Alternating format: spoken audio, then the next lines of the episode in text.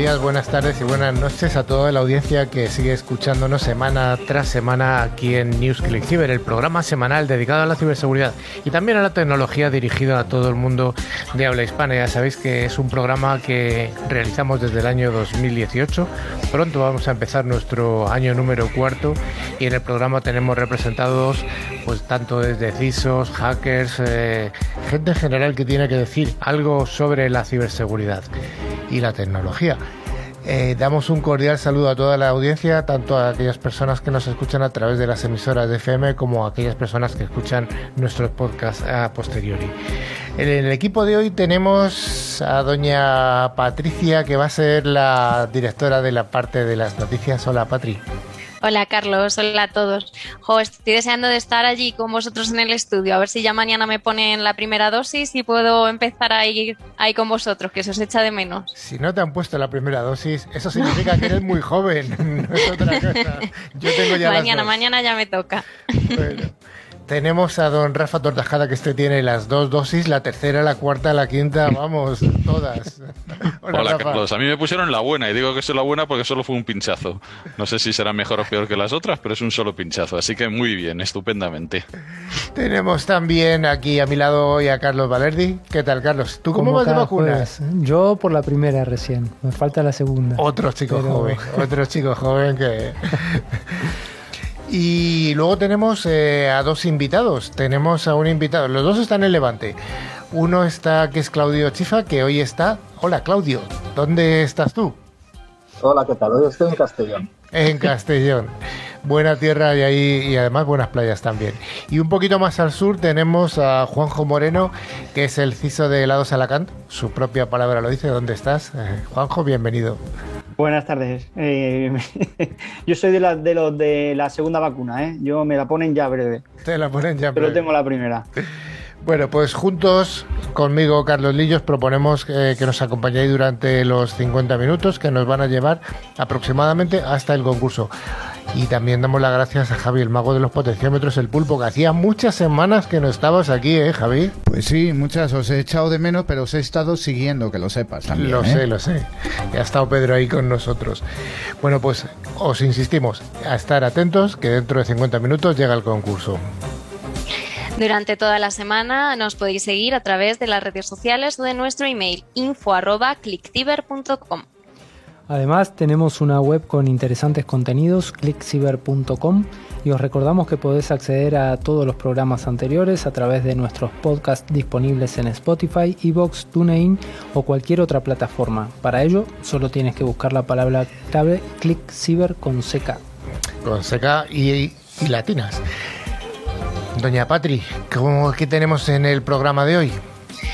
Pues vamos a empezar con nuestra tradicional sección de noticias de ciberseguridad, a ver qué ha pasado durante esta semana. Después continuaremos con el monográfico, que hoy lo dedicamos a qué es Pegasus, y para ello nos acompaña Claudio Chifa, que has presentado antes, experto pues, en, todas estas escuchas. Y por último tenemos la entrevista a Juan José Moreno, CISO de Lado Salacán. Pues vamos a ir con ese primer bloque, el bloque de noticias de ciberseguridad.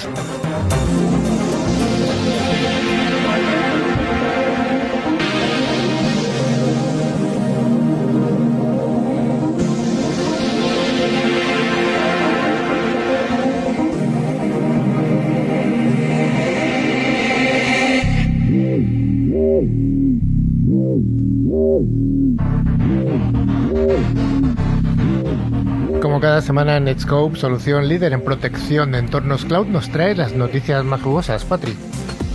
Pues empezamos la sección de noticias hablando del gigante tecnológico Facebook, que recientemente ha desmantelado una campaña de espionaje llevada a cabo por ciberdelincuentes iraníes. Parece que el objetivo eran militares y empresas del sector de defensa y aeroespacial de Estados Unidos, Reino Unido y Europa.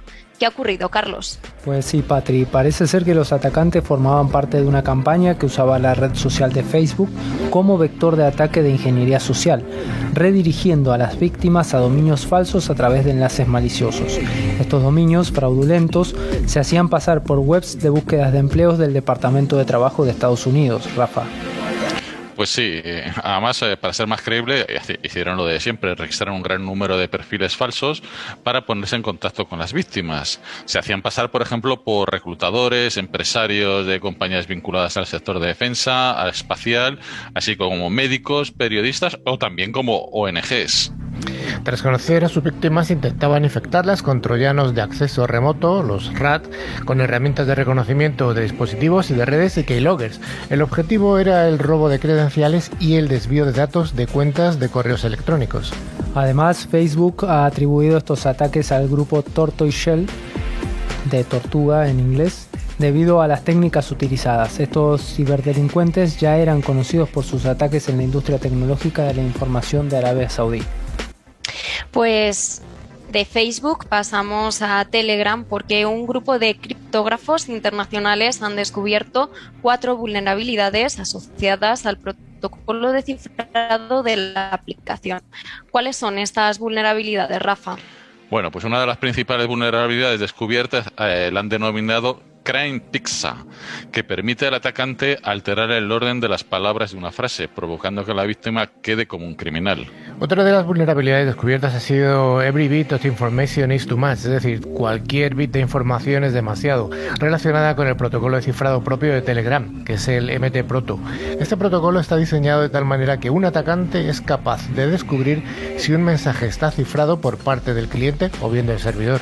Sí, además la tercera de las vulnerabilidades denominadas Adjust Your Clocks, ajusten sus relojes, permite descifrar mensajes.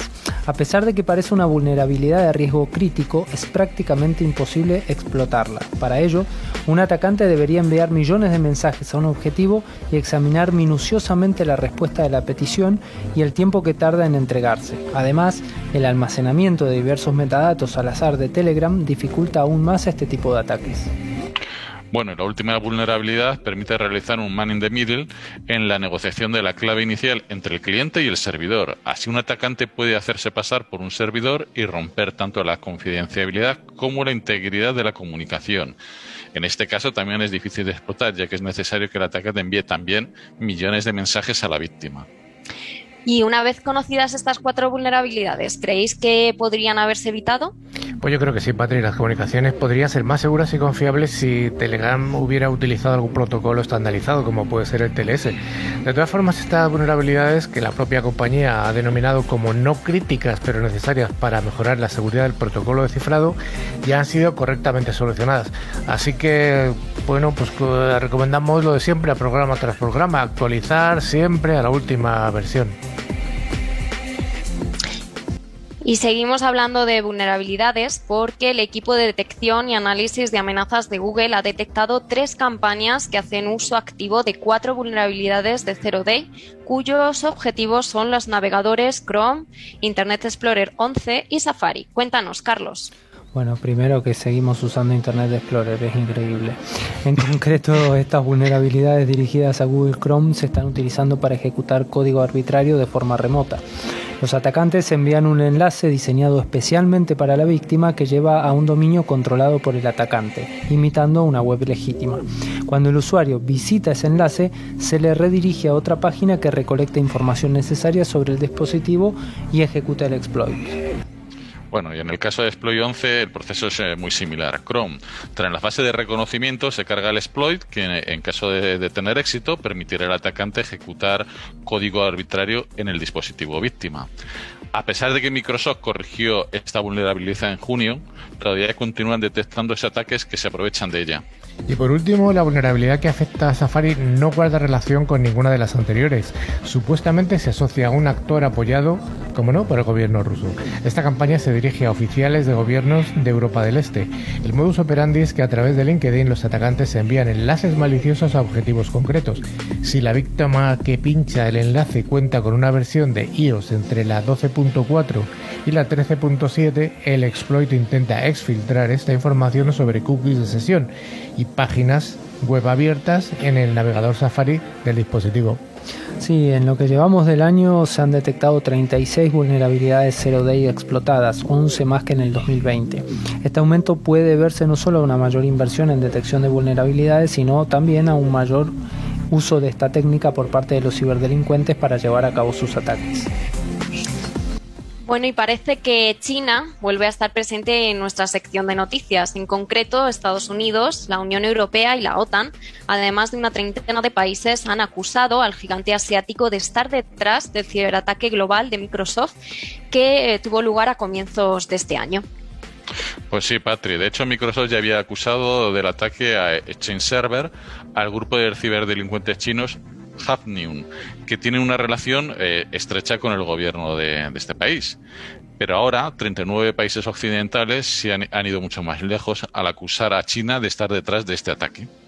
Pues entre los países que se encuentran atacados eh, está Estados Unidos, como hemos comentado, la Unión Europea, Japón, Nueva Zelanda o Australia. La medida fue coordinada por el gobierno de Joe Biden, que ha emitido un comunicado acusando a Pekín de seguir una pauta de comportamiento irresponsable en el ciberespacio que es incoherente con su objetivo de ser visto como líder responsable en el mundo.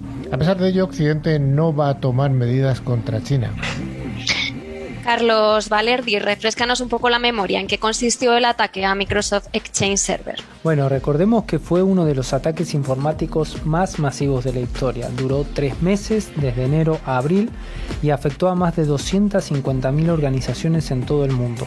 Por dar algunas cifras solamente, en Alemania hubo 60.000 instituciones públicas y privadas víctimas del ataque. En Estados Unidos fueron unas 3.000 aproximadamente y en Gran Bretaña 7.000. Entre estas instituciones estaban la Autoridad Bancaria Europea o el Parlamento de Noruega, por ejemplo.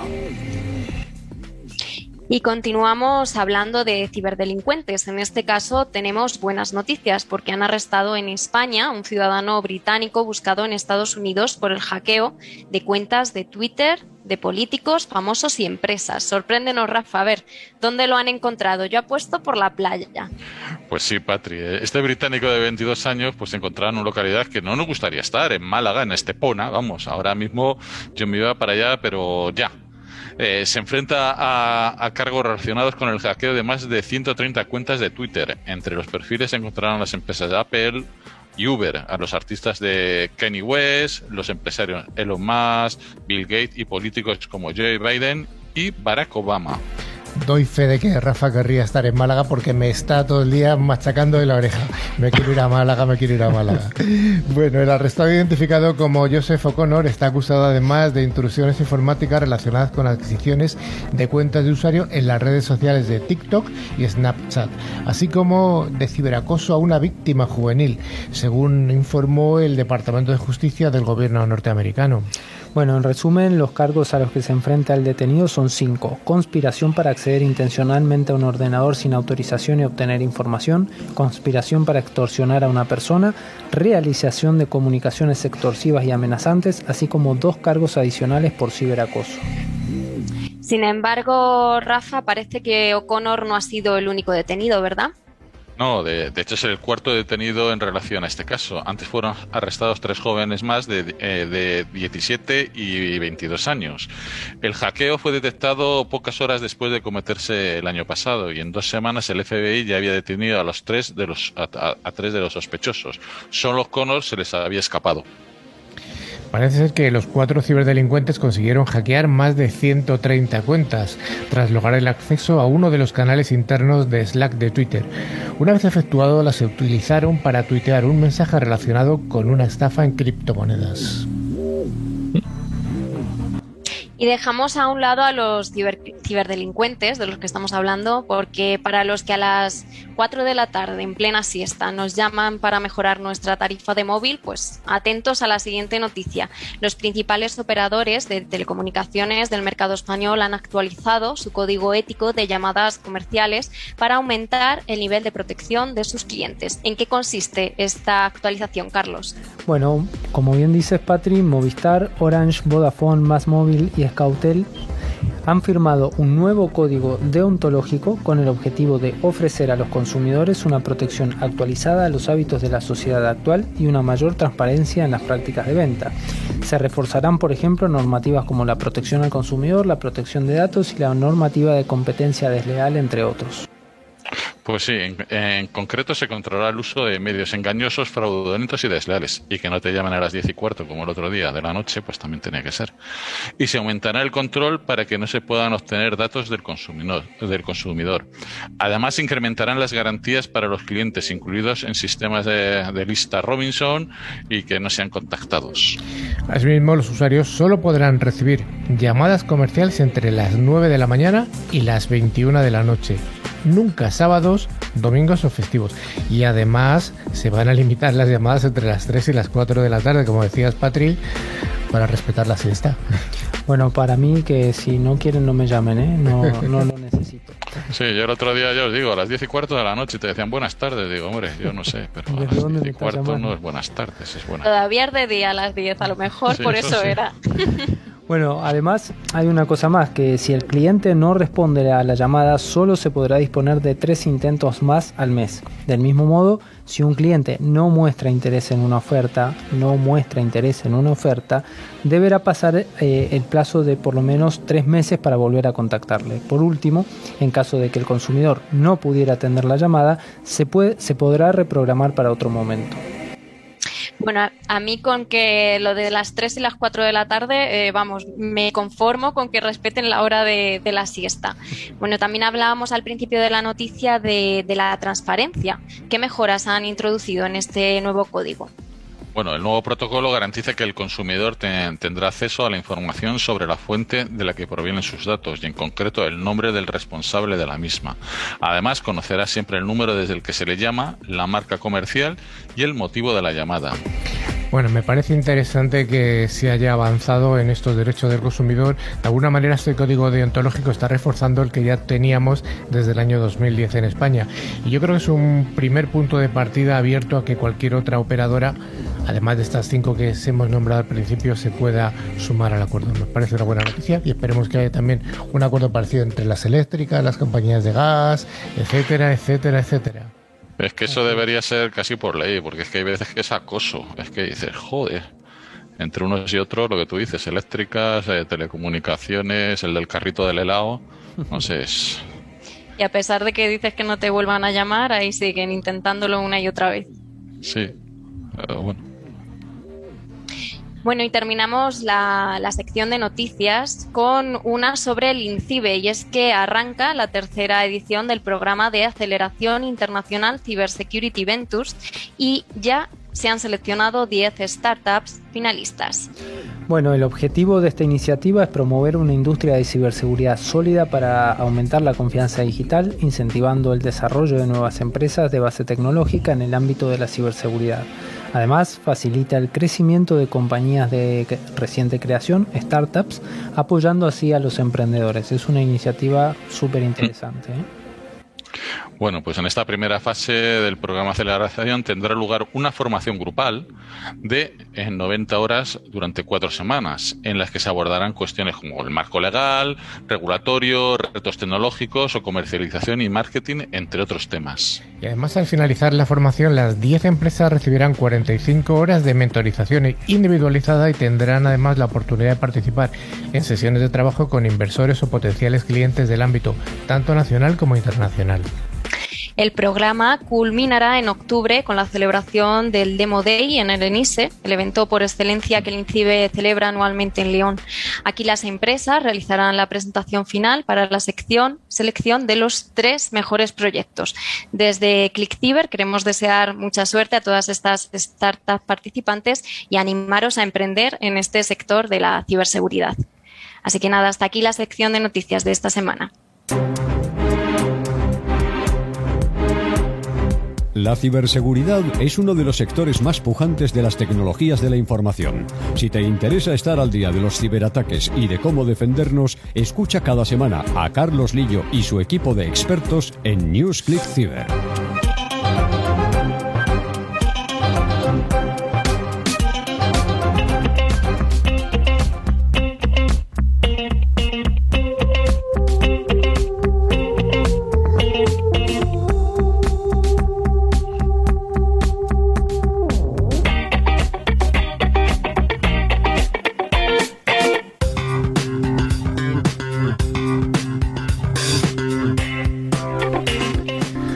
Al monográfico de la semana y como todas las semanas este monográfico es ofrecido por ForcePoint, fabricante líder en seguridad convergente con un amplio catálogo de soluciones de ciberseguridad.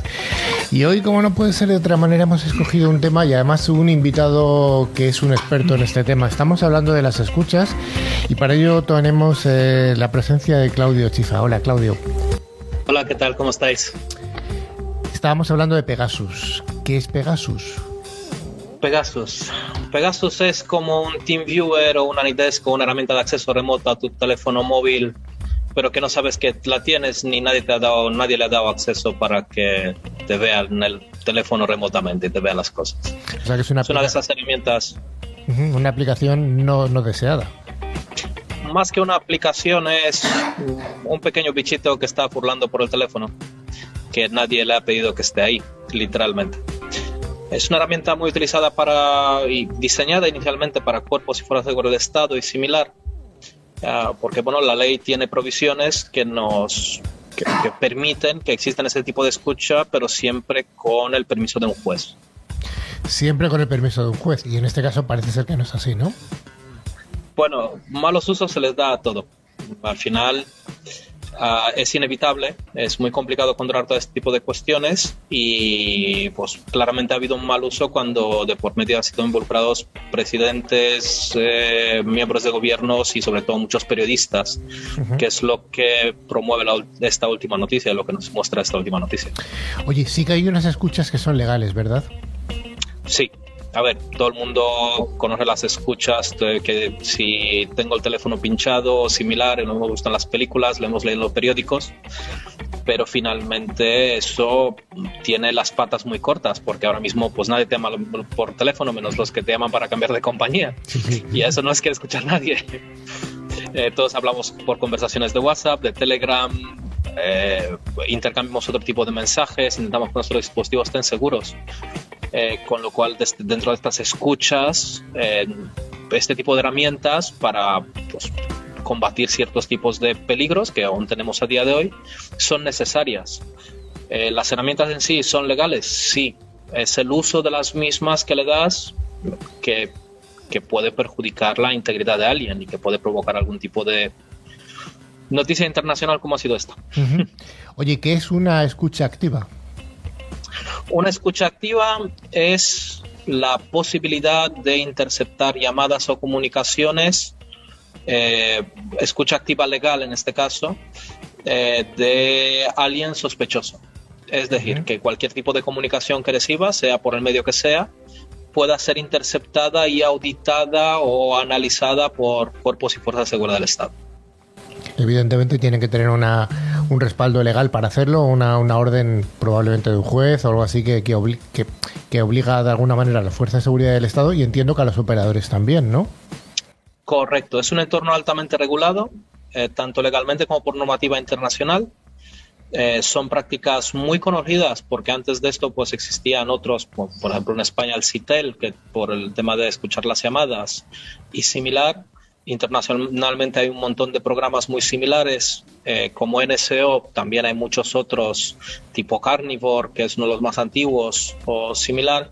Estamos hablando de un mercado muy grande de, de tecnología dedicado a este tipo de escuchas, pero siempre bajo el punto de vista legal, con el permiso de un juez y bajo las normas muy bien escritas y dimensionadas en este caso. O sea, en el sentido de tranquilizar un poco a nuestra audiencia, siempre hay por ahí bulos o leyendas urbanas de que todas tus llamadas son escuchadas o pueden ser escuchadas. ¿Esto es real o no es real? A ver, una licencia habitual de Pegasus o del grupo NSO, Pegasus como se llama la herramienta en particular, eh, según tengo entendido, eh, para un Android cobraban como de 40 a 50 mil euros por interceptar un teléfono y para un teléfono iOS unos 80 mil.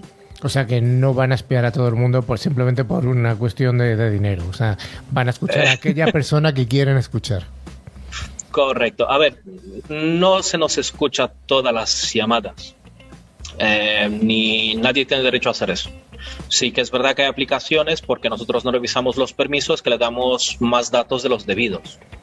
Eh, pero de ahí a que nos escuchan las llamadas a todo el mundo hay un trecho muy grande. A día de hoy es, es muy complicado por volumen de datos aún escuchar a todo el mundo. Escuchar y grabar, supongo, entiendo, porque no solamente es escuchar, sino que es grabar y luego procesar, hacer un procesamiento de ese audio para pasarlo a vídeo, para extraer de ahí los metadatos que te interesen. Yo entiendo que es algo que, se escapa totalmente de, la actividad de, una organización terrorista simplemente por lo que dices tú, por volumen. Otra cosa es una escucha activa dirigida a una persona y eso sí que eso sí que se realiza. Es un procedimiento más común de lo que suena. Eh, cada día más complejo porque la seguridad de los móviles es cada día mejor y la, digamos que cada uno toma sus precauciones. Eh, me recuerda a un programa que se llevó a cabo en Australia de no ser capaces de escuchar a los malos interceptarlos, de, hacer este tipo de escuchas activas. Se inventaron una empresa de móviles seguros y les vendieron a todos móviles seguros. Y eso también es escucha activa, pero ya con el terminal preinfectado se le entregó a cada uno y desmantelaron una red, hace muy poquito, una red entera de, narcotraficantes de esta manera. Oye, la escucha legal es legal dentro de cada país y, si eh, no estamos hablando de Pegasus en este caso y es una, es una escucha que requiere de, de la operación de parte de los operadores de telecomunicación, ¿no? No siempre. Estas escuchas se pueden realizar sin el conocimiento del operador, eh, del propio operador. Eh, si hablamos de escuchar una llamada como tal, digamos que hay, imaginemos un, una válvula de tres vías. Una es quien te llama, la otra es quien recibe la llamada y la otra es una tercera vía de libre acceso para cuerpos y fuerzas de seguridad del Estado. Habitualmente las operadoras en muchos casos pueden ni siquiera tener registros de que esa llamada ha sido interceptada, ni deberían tenerlo. Ni deberían tenerlo, o sea, esto podría llegar, llegar a ser transparente del operador. Correcto. ¿Qué hacen las fuerzas de su cuerpo de seguridad con estas llamadas que son interceptadas, insistimos siempre, de forma legal? Pues adjuntarlo a, un, a una carpeta muy gorda, muy gorda con el resto de las evidencias intentar buscar más y relaciones entre sospechosos, básicamente. es, un, trabajo de revisar y de, de, recompilar más evidencias de todos los sitios donde, donde se pueda. Al final la ley, con permiso de la ley, tú puedes usar todos los mecanismos y herramientas que estén a tu alcance para realizar tu investigación. Ah, a todos nos que nos dedicamos un poco a la informática, a la seguridad, nos ha ayudado a asistir a algún compañero que está en, la parte de Consejo del Estado y, a veces pues tienes que tirar mucho de la inventiva porque la tecnología va mucho por delante de la ley y mucho por delante de los procedimientos establecidos.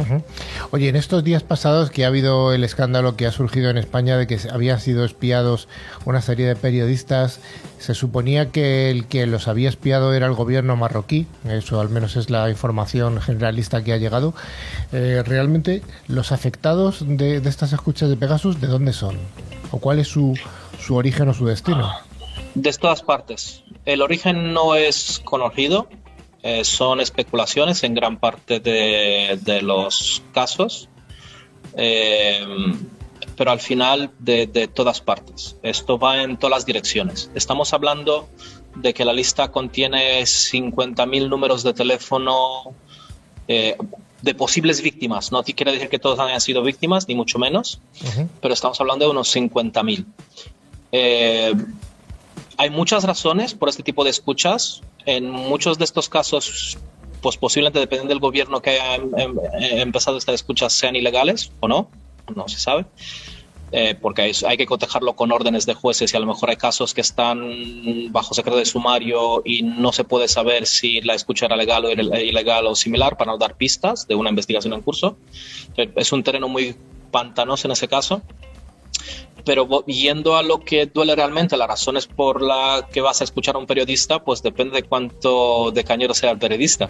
No es muy complicado hilar en ese sentido de si la escucha era legal o ilegal mm, entre compañeros la gente se conoce y al final si tiras un poco de hilo sabes que es una persona muy correcta y muy dedicada a su trabajo y que su entorno está rodeado de activistas y similar, al final mm, pues claramente esa escucha posiblemente sea ilegal. Oye, ¿qué manera hay de detectar si nuestro teléfono está siendo objeto de un espionaje o, o susceptible de serlo? Muy complicado. Muy complicado, mal asunto. muy complicado. La, técnicamente muchos de estos bichos, incluso con las herramientas liberadas por Amnistía Internacional, así como herramientas que existen a nivel de forense, en muchos casos son muy complejas de detectar. Eh, necesitas equipamiento bastante especializado y revisar todas las conexiones de tu móvil y similar y una auditoría continua bastante compleja y durante bastante tiempo en algunos casos para detectar estos bichos. Imagínate que ese bicho, que el, que el, que el, que el bichito que te dejan en el móvil solo transmite datos eh, los jueves a las 4 de la mañana. O un jueves, el último jueves del mes a las 4 de la mañana. Tú no lo sabes. por mucho que intentes mirar tráfico y demás, tienes que hacer una auditoría bastante compleja, depende del tipo de escucha, para que acabes realmente encontrando que te hayan escuchado. Pero para la tranquilidad de cada uno tenemos que ser honestos con nosotros mismos. ¿A qué me dedico? ¿Cuánto gano? ¿Y quién va a invertir 80.000 euros en interceptarme a mí. Todo lo que sea por debajo de eso habitualmente es bastante común de encontrar con herramientas que incluso metiendo un antivirus al teléfono te puede dar bastantes pistas de, bichitos más comunes del mercado. Pero cuando estamos hablando de cosas tipo Pegasus, NSO, eh, hablamos de otros precios y otras casuísticas que se tienen que dar para que te llegue a ti. En algunas ocasiones también es el análisis de a ver qué amigos tengo si dentro de mi grupo de, gente son gente que se dedican a quemar contenedores, activistas y a dar mucha caña en ciertos entornos, pues oye, a veces ellos por tener una seguridad muy interesante es complicado comprometerles, pero a mí que son amigos de ellos, pues a lo mejor tengo un grado de riesgo para que me comprometen a mí para recoger información sobre ellos. Oye, ¿ayudan eh, este tipo de herramientas como son los MTDs, es decir, los antivirus específicos de, dispositivos móviles o sistemas de gestión de dispositivos móviles, los famosos MDMs o UMs en la terminología actual, ayudan a detectar este tipo de bichos de Pegasus? No, no ni están pensados para ello. No, son, no es la función de estos tipos de, herramientas. O sea que realmente ah. lo que estás contando tú es, tan sencillo como eso. No ser una persona que tenga información importante y es eh, poco más. Mm, es un análisis de entorno porque no nos debemos limitar en nuestras creencias personales y convenciones personales porque alguien nos va a espiar el móvil. Eh, es una cuestión de análisis de contexto, saber dónde estás, a qué te dedicas y si tienes la sospecha, buscar ayuda profesional o incluso hablar con cuerpos de fuerza seguridad del Estado y similar para que te echen una mano, porque al final una escucha es ilegal, es ilegal, da igual quién te escucha. Ellos sí que tienen capacidad para encontrar si realmente estás comprometido, las fuerzas de seguridad del Estado. A veces. A veces. Y si no, tratar con algún profesional como tú, algún forense informático que, que es capaz de hacerlo, ¿no? Sí, sobre todo si tienes un buen amigo que es, bueno analizando paquetes de red y transmisiones, si te monta un chiringuito interesante así para que vea todo lo que sale dentro de tu móvil y te lo puede monitorizar un buen rato, seguramente puede haber cosas. Bueno, yo creo que no todo el mundo tiene un amigo de esos, ¿eh? estoy de que no, con lo cual vamos a ir al principio, no seas demasiado rico para que no se gaste alguien 80.000 euros para espiarte. Bueno, yo creo que para comprometer el teléfono de Jeff Bezos pagaron más de 80 mil, pero... Merecía la pena, seguramente, ¿no? Mereció la pena, efectivamente. Bueno, pues yo no sé si nos has dejado preocupados o nos has dejado eh, tranquilos, al menos tranquilos en el sentido de que las escuchas legales sí que tienen un juez por, por detrás, pero en estas escuchas maliciosas, pues a mí me dejas un poquito ahí, no sé, con un regustín extraño. Es complicado, es un, es un terreno muy pantanoso porque al final los RAT también están para los teléfonos, aunque los RAT son un poco más fáciles de detectar eh, que este tipo de escuchas. Eh, sabéis de sobra que hay tropecientas versiones ya en el mercado de estas cosas, que las bajas de cualquier sitio.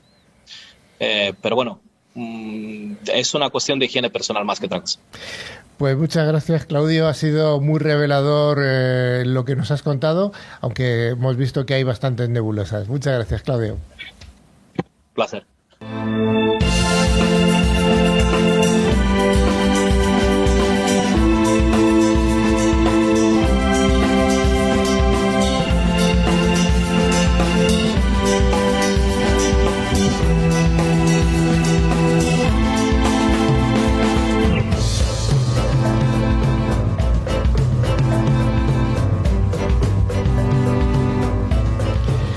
Bueno, pues gracias por seguir aquí. Vamos a desengrasar un poco el tema que se había puesto bastante peliagudo con, con la información que nos ha dado Claudio Chifa. Y ya que estamos en verano, al menos aquí en España, pues tenemos a una empresa que nos va a dar mucho placer o que seguro que nos dado mucho placer.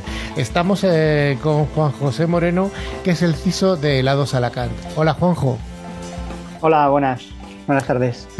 Bueno, no, no, vamos a dar un helado a cada uno de nuestras oyentes porque es imposible por la radio. Todavía no se ha inventado, todavía no se ha inventado la radio que huele ni que sabe, pero todo, todo, llegará. bueno, eh, Helados Alacante. Helados Alacante es una empresa que su nombre indica en, en valenciano, Alacante es Alicante. ¿Dónde está? Pues esto nos encontramos en San Vicente del Raspech, muy cerquita de, bueno, de Alicante, en la provincia de Alicante. Pero bueno, pues tenemos fábricas también en Murcia y bueno, pues estamos ahí en varios sitios. Por cierto, damos un saludo a toda la audiencia de San Vicente, que allí está Radio San Vicente emitiendo el programa. Eh, ¿El A2 Alacant cuándo se funda? Pues se funda eh, sobre 1972. Hay 35 eh, maestros heladeros que decidieron pues unirse y crear juntos pues eh, las mejores recetas que, ellos tenían.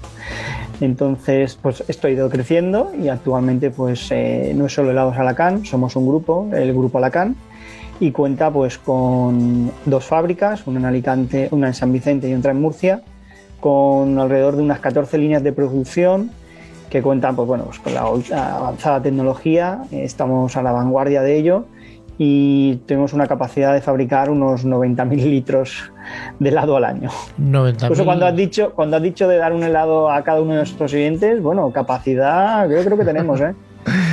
Seguro que sí. Oye, eh, me has hablado de dos, de dos fábricas eh, principales, eh, la de San Vicente y la de, y la de Murcia. ¿Cómo ha, cómo ha crecido la Salacán desde su fundación en el año 72? Pues mira, pues hemos tenido eh, grandes hitos que hemos, que hemos eh, determinado, muchos más, lo que pasa que, bueno, pues el, por tiempo, pues vamos a decir eh, unos importantes. Bueno, en 1978 sacamos nuestro primer helado para diabéticos, mm. en 1992 inauguramos la fábrica de San Vicente, porque antes teníamos otra fábrica más pequeñita. Eh, después, eh, bueno, pues en 1994 es un hito muy importante para nuestra compañía porque se asocia eh, con el principal retail de supermercados en, España. Luego, pues compramos también la marca Antiusisona, que es nuestra marca premium para, para heladeros. Luego en 2009 compramos la, fábrica de Murcia, entonces compramos eurogranizados para ampliar nuestra gama de productos. Y luego en 2019, bueno, esto ha sido una apuesta de, la compañía, que es eh, compramos la marca eh, For You Free From. Lástima porque justo vino el tema de la pandemia y nos, eh, nos, paró un poquito. Pero bueno, es una marca que está dedicada a, a dos sectores de clientes. Unos sectores que les gusta se deciden por una dieta vegana eh, y luego otros pues que tienen eh, alergias eh, a, diferentes alérgenos y tenemos son helados libres de seis alérgenos. Cada vez estoy seguro que están líneas de, diabéticos, de veganos, de alergias, pues cada vez estoy seguro que es más más importante porque cada vez hay más personas. Y la verdad que es, increíble, yo, yo, yo soy bastante goloso y, y perdonad la palabra, pero los helados están cojonudos. Sí, está muy bueno, vamos a dejarlo ahí. Está muy bueno, pero sí, claro, evidentemente hay que tener en cuenta cada vez estas personas que, tienen, bueno, pues unos usos alimenticios diferentes. Em, oye, ¿cuál es la capacidad de vuestras fábricas? Pues tenemos capacidad de fabricar 92 eh, millones de litros. Eh, esto es, un, un, número bastante grande que luego, bueno, pues si quieres os puedo contar alguna curiosidad de, números que he bajado a, números reales para que veáis. Y bueno, pues eh, principalmente tenemos, eh, abastecemos tres canales. Uno, el, principal canal es el canal Oreca, sobre todo a heladas especialistas. y luego retail y supermercados. Oreca, que es eh, todo lo que tiene que ver con bares, con hostelería, ¿no? Sí, pero principalmente nos dedicamos a heladerías especialistas en helado. ¿vale? Sí que es cierto que puede haber bares y puede haber eh, pues algún comercio que pueda tener nuestros helados, pero nuestros principales clientes a los que nos dedicamos son a heladerías especialistas de España. Oye, he dicho 92 millones de litros. Eh, más de, bueno, alrededor de unos 90 millones de litros, sí. Esto ¿Qué es esto? Porque la cifra se me va un poco, no sé si es mucho o poco. ¿Qué? Pues esto es una barbaridad que muchas veces cuando vivimos esta capacidad pues eh, no se entiende muy bien, pero me gusta eh, poner un ejemplo muy sencillo. En una de nuestras eh, líneas, la máquina de los sándwiches, esta que nos gusta tanto, que no sé, hay gente que nos gusta, pues producimos alrededor más de unos 10.000 sándwiches a la hora. Esto quiere decir que podemos producir unos 264.000 sándwiches en un día, más o menos. Eso quiere decir, pues, si imaginaos una persona que desde que nace y llega a vivir pues 80 años, comiéndose un sándwich al día, pues serían 29.000 sándwiches. Es decir, que nosotros en un día fabricamos lo que va a comer esa familia y tres de sus generaciones. Bueno, son cantidades importantes, no para una sola persona, porque si no acabaría bastante redonda, ¿no? Eso no.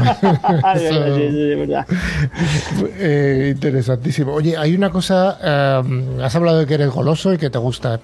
¿Alguna curiosidad para golosos? Que seguro que hay mucha gente que nos escucha que, lo es. Pues esto, esto que os he contado es la, una de las curiosidades principales, es decir, que eh, podemos producir eh, una cantidad de helados. Estamos muy especializados en el, en el, en el tema del supermercado, en, en, fabricar helados de, de, alta calidad para, en grandes cantidades. Y bueno, pues esto de fabricar eh, helado para tres generaciones es como si tuvieses tu hijo y tu nieto. tu hijo y tu nieto. Oye, el mercado de, de, los helados, al menos a mí externamente, me parece que históricamente era muy estacional. Yo creo que ahora ya poco a poco la gente va tomando helados en todas las épocas del año. Pero sigue siendo un mercado tan estacional. Pues mira, en, España es una cultura, es un tema cultural, ¿no? Em, está asociado el, eh, comer helado al buen tiempo. Entonces, con el permiso de, las lluvias. Normalmente pues la temporada empieza en Semana Santa y acaba pues al final de lado, al final de verano, se puede alargar un poquito más. Pero eh, ya digo, esto es eh, en España. con la expansión internacional que estamos teniendo, eh, fuera los helados, el consumo es más lineal. Y de hecho también al, al fabricar para retails, para los principales retails de Europa y sobre todo supermercados importantes, ahí se come el helado todos los años. Todo, durante todo el año. Todo el año. Has hablado de internacional. ¿Dónde estáis presentes o cuál es vuestra línea de expansión internacional? Pues principalmente nosotros hemos entrado en, en, UK, en Reino Unido, con una de nuestras marcas, que es eh, For You Free From. Más que nada porque allí sí que este, este producto tiene mucha penetración. Sin embargo, bueno, pues tenemos eh, nuestra línea de expansión es eh, por toda Europa y tenemos por parte tenemos eh, intención de ir también fuera de Europa, claro. Oye, otra cosa que me preocupa a mí, que seguro que a ti también te preocupa y les preocupa a los dueños de la empresa, es eh, la cadena del frío, porque una fábrica que, que, lo que elabora son helados, pues tiene que tener esto como muy controlado. La cadena del frío, ¿qué implica para la gente de TI, para, para ti? Pues mira, la cadena de frío para la, la compañía en sí es una de las cosas más importantes del, producto. Es decir, eh, si esa cadena de frío se pierde, eh, el producto pierde sus propiedades, pierde textura, pierde, puede incluso perder sabor, eh, puede incluso perder el comportamiento en la vitrina de la heladería. Con lo cual, la cadena de frío para nosotros es súper, súper, súper importante. Pero no solo dentro de las instalaciones, sino fuera de las, de las instalaciones también. Es decir, nosotros tenemos que controlar esa cadena de frío desde que se produce el helado, se almacena y llega al cliente que consume el helado en la heladería. Por tanto, pues bueno, pues tenemos desde bloqueos automáticos, eh, eh, alarmas eh, por tiempo cuando hay un contenedor o un helado que se queda más tiempo en, un punto crítico. tenemos sensores de temperatura, no solo en las cámaras, sino también en cada uno de los caminos de reparto para poder monitorizar en tiempo real la temperatura a la que va el helado, incluso eh, con diferentes alarmas que pueden llegar directamente al departamento de calidad para poder decir, oye, este helado se tiene que bloquear o, poder monitorizar la calidad de esa cadena de frío. Esto es mucho IoT, eh, mucha nube, eh, es complejo. Es complejo, pero muy interesante. O sea que al final la monitorización que damos los responsables de TI, tú, tú, en este caso, es importantísimo para una empresa tan, entre comillas, tradicional como podría ser un, una sí, sí, sí, sí, sí, Ten en cuenta que eh, eh, una fábrica de helados, nuestra fábrica en concreto, está a lo último en tecnología está todo. Eh, tenemos eh, líneas de producción con robots de producción, mucho SCADA, muchísima eh, BI, muchísima explotación del dato, maduración. Todo está con sistemas informáticos, con sistemas, tecnologías de la información. Me has hablado de explotación del dato, curioso. Sí, sí, sí, sí, sí. Esto es uno de los proyectos importantes que tenemos este año, que es, bueno, es un proyecto que hemos nombrado Data, y, bueno, pues el objetivo de este proyecto es intentar em, centralizar todos los datos de la compañía para después poder cruzarlos y con inteligencia artificial y machine learning, pues bueno, pues eh, intentar optimizar todos los procesos productivos del negocio. Está claro que la tecnología, la TI, está metida en todos los sectores. Eh, por aquí, por el programa, han pasado colegas de todo tipo de empresas, de empresas de banca, seguros, fabricación, utilities. Pero fíjate que, tu, tu, tu, empresa me parece algo fantástico lo que estás contando, cómo la tecnología está ayudando a desarrollar un negocio como es la fabricación de los helados. La verdad es que es interesantísimo. Oye, hay otra cosa que estoy seguro que también te preocupa, que es la dependencia con proveedores. Vosotros tendréis proveedores, el que, no sé, pues el que os lleva el, supongo que la leche o lo que sea, los, distintos elementos. Y, y desde el punto de vista de la ciberseguridad y de las tecnologías de la información, tener un control o una monitorización de eso entiendo que también es crítico, ¿no? Sí, claro, sí, claro, eso es, eso es, eso es crítico. No obstante, em, eh, soy el responsable de la ciberseguridad de la empresa, eh, tengo un criterio y no me gusta hablar de, los propios de la compañía. Más que nada porque, em, bueno, eh, si yo digo, por ejemplo, que yo tengo una alianza muy importante con Cisco, por ejemplo, pues puedo estar dándole pistas ¿no? a los ciberdelincuentes de que mi electrónica es red Cisco y pueden aprovechar vulnerabilidades que pueden haber. En cualquier caso, además creo que un caso eh, lo leí en, vuestra revista, que sigo bastante el programa, de un casino de Madrid que bueno que entraron a, consiguieron entrar y penetrar en, la red gracias a que explotaron un proveedor externo que era eh, una sonda de temperatura de una pecera no sé si recordáis el caso. Sí sí la cadena de proveedores es lo que tiene son los clásicos no o sea no eres responsable de lo tuyo sino además de tus proveedores asumes el riesgo de alguna manera de ellos no sí que es cierto, eh, como lo que sí que puedo decir, la recomendación que puedo dar es que para que ser competitivos eh, eh, la empresa ha tenido que rodearse de alianzas con proveedores de primer nivel para poder hacer frente pues, a los retos que han pasado y a, bueno, a los futuros que están por llegar. ¿Quién nos iba a decir que en 2019 que íbamos a mandar a toda la gente de oficinas a teletrabajar a casa? Eso es, es algo que era impensable entonces y que nosotros nos, adaptamos muy, muy rápido a esa necesidad gracias a que la empresa invierte en, la última tecnología para poder estar ahí. Yo recuerdo que en, las, en los telediarios, eh, con el tema de la pandemia y demás, empezaban a hablarse y en todas las noticias que las empresas tenían que adaptarse para mandar todos estos eh, trabajadores a, casa y nosotros hacía semanas que ya estamos con todos los trabajadores trabajando en casa eh, con, una VPN securizada, con una eh, formación dada a todos los empleados. Es decir, que estar en, este, en este tema puestos con proveedores de confianza, pues te hace que, esto puedas adaptarte rápido. Y creo que es una ventaja competitiva, además. Yo también lo creo. Juanjo, solo me queda hacerte una pregunta que yo creo que es la más complicada. ¿Cuál es tu sabor preferido de helado? El turrón. El turrón. ¿Cómo y además, os voy a dar, eh, si pasáis por aquí por San Vicente, os lo voy a enseñar. El turrón es eh, nuestro buque insignia. Yo voy de a hecho, hacemos eh, test de helados de estos. Y bueno, pues de 10 personas a los que le preguntamos, ponemos la competencia, ganamos con un 10 de 10. Pues muchas gracias y me pasaré para tomarme ese helado de turrón, Juanjo. Muchas aquí gracias. tenéis, aquí tenéis vuestra casa.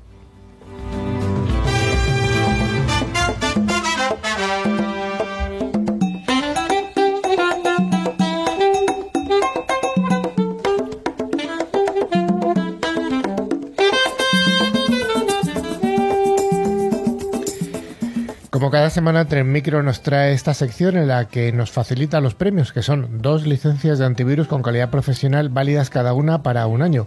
El valor de cada licencia es aproximadamente unos 50 euros y cada una de ellas es válida para tres dispositivos, como puede ser un Mac, un PC, un tablet, un móvil, etcétera. Rafa, ¿tenemos ganadores de la semana pasada? Eh, pues sí, Carlos. Eh, los ganadores han sido Sonsoles Pastor de Ávila y José María Bermejo de Salamanca.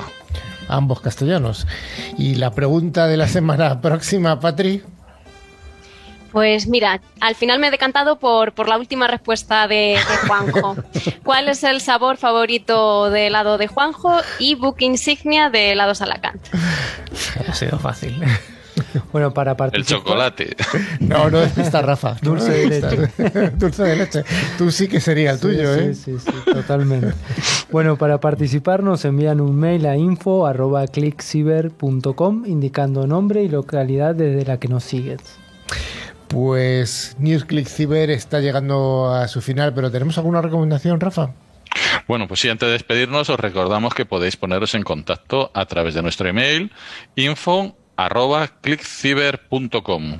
Y también pueden seguirnos a través de nuestras redes sociales en Twitter, LinkedIn o Facebook. A través de nuestra web clickciber.com se puede acceder a nuestra interesantísima revista digital, ver las fotos y otros contenidos de interés. Finalmente, os recordamos que a través de todas las plataformas de podcast podéis escuchar los programas anteriores que están disponibles en ebooks, Spotify, Tuning, buscando la palabra clave ClickTiver. Pues hasta aquí hemos llegado y ya solo nos queda recordar que nos queda un programa para acabar la temporada. Estamos en época de, de verano, de helados.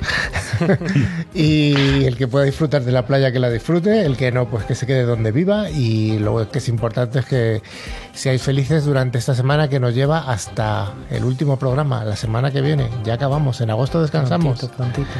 Adiós, Patri. Hasta luego. Hasta luego, Rafita. Luego, Adiós, Juanjo. Muchas gracias por estar con nosotros. Y don Carlos. Carlos, un gusto nuevamente. Ya me van a tener que poner una cama acá, ¿eh? Te- cualquier sí, sí, sí, sí. Te hace falta la cama. sí. Adiós. Hasta la semana que viene.